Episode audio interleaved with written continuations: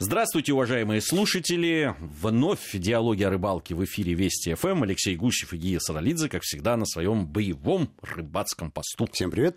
Сегодня, как и обещали в прошлой программе, собираемся поговорить с вами о животных насадках. Заморим червячка. Заморим червячка. Вот, собственно, первое и самое, наверное, распространенное. Самое распространенное, более того, имеющее громадную историю, невероятно длинную историю, потому что, когда говоришь червяк, у большинства это слово вызывает ассоциации с рыбалкой, с крючком. Крючок и червяк – это как вобла и пиво. Да. Не разлива. Как да? жених и невеста. Как жених и невеста. Не, ну те разводятся иногда. Эти никогда, эти хранят верность от первого до последнего дня своей жизни. С червяками, э, ну, тут история не только долгая, но и любопытная. А, потому что, конечно, людям хотелось бы не только копать червей, но и вывести такую породу червей, от которой рыба просто Не может дуреет. отказаться. А вывели такую породу. Да ладно. Да, вывели. Называется дендробен, это канадский червяк. Э, Технология понятна.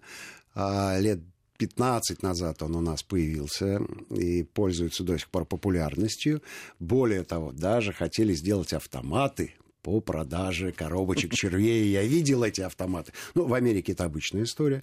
Правда, автоматом это не является. Там просто стоит холодильник с стеклянной дверкой, и э, стоит он на улице. Обычно это в магазинах при заправках, и когда ты днем приезжаешь, ну, ты платишь э, денежку продавцу, и дверочка открывается. А вот ночью, когда, допустим, магазин не работает, там просто стоит коробочка для денег и коробочки с червями. Соответственно, ты открываешь холодильник, берешь, сколько тебе коробочек нужно, и честно кладешь свои 5 центов туда, куда нужно положить. Ну, рыбаки же рыбалку. не обманут. Рыбаки не могут обмануть. Нет.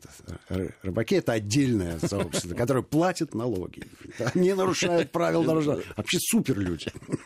Согласен Но, но вот с червяками они, конечно, поступают. Ну, как уж знаете. Да, да, Не без греха. Поступают своеобразно. Ну, знаете, да, что червяков огромное э, разнообразие. Есть всякие навозные, есть дождевые, есть подлистники, есть зеленые червяки. Вот эти неприятные зеленые червяки, с которыми, я помню, на Азове мы впервые Замечательная история, фантастическая а, способность держаться на крючке и не рваться. То есть это вечный червяк такой. Это удивительно. То есть реально на рыбалку, при том, что клев был достаточно Да, серьезный. Пары червяков хватает. Да, то есть, если у вас есть в запасе десяток, то все. Всё, да. Сезон можете сезон отловить. Вот. Но и есть замечательный э, червь, выползок, который да, достигает длины, даже боюсь вам сказать, чтобы вы не, не сочли меня за брехуна, поэтому сдержусь. А вот добыть его тяжело. Дело в том, что живет он э, в земле э, примерно на 5-6 метровой глубине и выползает только ночью для того, чтобы встретить себе подобных и наделать себе подобных. И вот когда эти два выползка сплетаются между собой, причем лунка там такая вот э, диаметром с хороший палец мужской, и находятся эти лунки там на расстоянии, не знаю, ну, хотя бы метра. И вот эти вот два червячочка, они соединились, и надо аккуратненько к ним подойти. Во-первых, они реагируют на свет, поэтому свет лучше отраженный. Это все ночью происходит. И, во-вторых, ступать надо как можно аккуратней. И вот э, если ты успел их э, прихватить, то дальше надо напрячь всю, я всегда- всю свою мускульную силу для того, чтобы они не, у тебя не вырвались из рук. Сейчас какие-то ты сказки Я, рассказываешь. э, э, я реально в этом участвовал, и для меня был это первый опыт, поэтому он запомнился Я всегда надолго. был уверен, что выползки это те черви, которые после дождя выползают. Вот они. Нет, это выполз- дождевой червяк. А это вы- выползок это 15-20 сантиметров длиной червяк, а растягивается он до метра. Ну, понятно, кольчатая структура, ради бога. Чрезвычайной силы. Чрезвычайной силы червяк и с потрясающей реакцией. То есть вот из, э, мо- из моего опыта мы часа три топтали этот огород. А, Наловили мы банку этих червей, но удачной была только каждая пятая попытка, чтобы успеть их схватить. То есть они мгновенно сокращаются, оп, и уже никого нет. И ты кукуешь минут 10, они должны успокоиться, понять, что тебя нету, что глаз-то у них, наверное, э, нету, но, как, но они всем телом ощущают твое присутствие. Поэтому затаился и вглядываешься в темноту. Ну, такая своеобразная. Вот. А, но выползок это, конечно, фантастическая насадка. То есть, э, а, поскольку червяк крупный, то это сразу отсекает мелочь. Ну, он ей просто не, не по зубам. А вот лещей мы ловили от полутора и до трех килограммов на этих выползков. И лещ, конечно. А как вы их насаживали-то? Метровых-то этих? Ну, метровый когда растягивается. Нет, ну так он 15-20 сантиметров. Вот. Э, пуч, пучок не нужен при этом. Здоровый крючок, такой серьезный крюк. Два раза его проткнул и вперед. На крючке он держится хорошо, ведет себя активно. Хорошая Хорошо. Давай дальше, а то сейчас, а то все время выпуск. Послушай, по, и, и что про червяков можно рассказывать бесконечно, э, раз мы априори понимаем, что червяк самая популярная э, животная рыболовная насадка, чего ж про него не поговорить. Ну, есть червячки маленькие, да, называется мотыль. Это личинка комара-звонца. К анофилису это никакого отношения не имеет это не те комары, самки которых нас кусают. А самцы куда смотришь? Они не могут научить своих баб вести себя прилично. Кусайте всех угодно, рыбо, рыболовы здесь причем. Вот. А это те самые комарики, которые вокруг э, э, довольно приятно э, жужжат, но на вас не садятся, и вообще они питаются нектаром, чтобы вы понимали. Впрочем, как и самцы анофилиса, вот это вот, это, это, этих баб кусичек. Вот. Но с мотылем все понятно, что тут, э, что тут говорить. Единственная сложность, э, что мотыля нельзя насадить на крючок э, соответственно, да, размера изрядного, да, как бы нам хотелось. Да. Э, хотя здесь есть возможность примотать ниточкой, либо к специальной резиночкой, либо даже клеют. Люди даже клеют.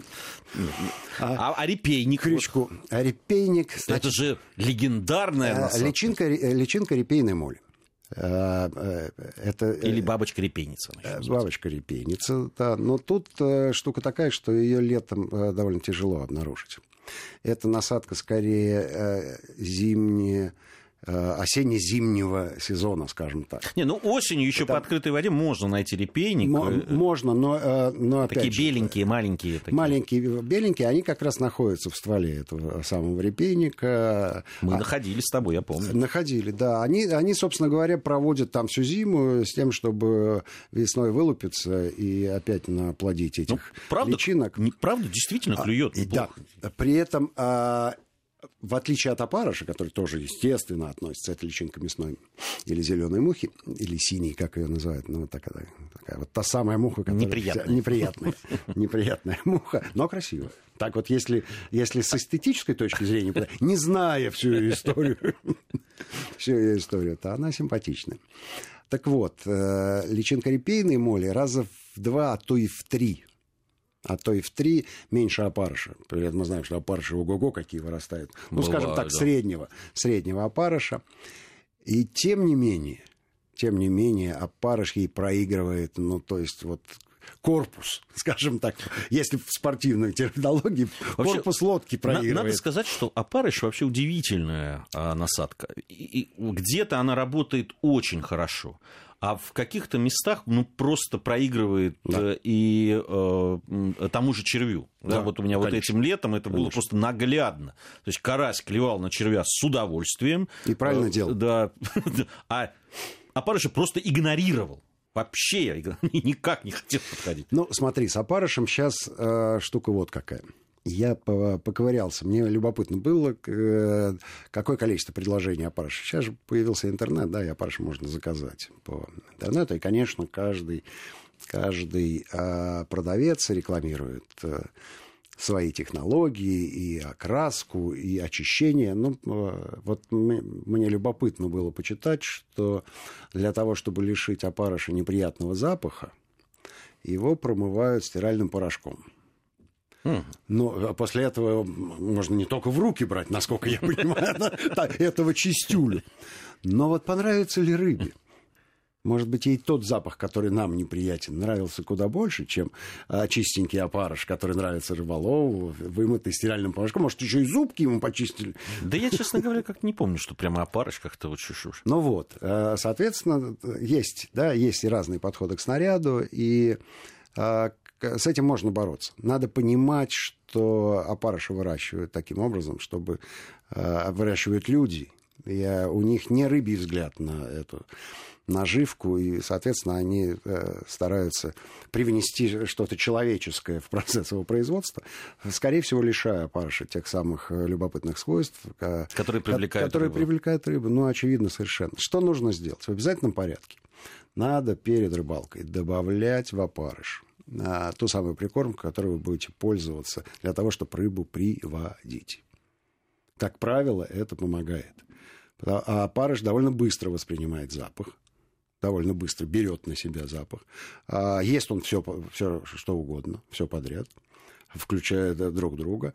Поэтому не жалко высыпать ему какое-то количество прикормки для того, чтобы он стал частью э, того, Процесса, меню, да? того меню, которого вы рыбе предлагаете. То есть э, это вегетарианский стол, а вот здесь для мясоедов. Поэтому да, рыболов, даже используя готовые наживки, всегда может э, привнести что-то свое, да, свою лепту. Вот. А что касается окрашенных опарышей, то это ерунда полная. Да, я, Полнейшая ерунда, вот, абсолютно. Да, это сейчас очень модно стало. То красные, то серо-бурмалиновые. Но, скорее всего, на, э, человек-то реагирует на окрашенных опарышей. И ему, ему, наверное, человеку интересно. А, а продавец-то не рыбе продает опарыш, а человеку. Соответственно, маркетинговый ход работает. Не работает. Главное, чтобы потом человек, который придет на рыбалку, у него работала эта приманка. У нас время нашей первой части завершилось. Сейчас новости, а после новостей мы вернемся.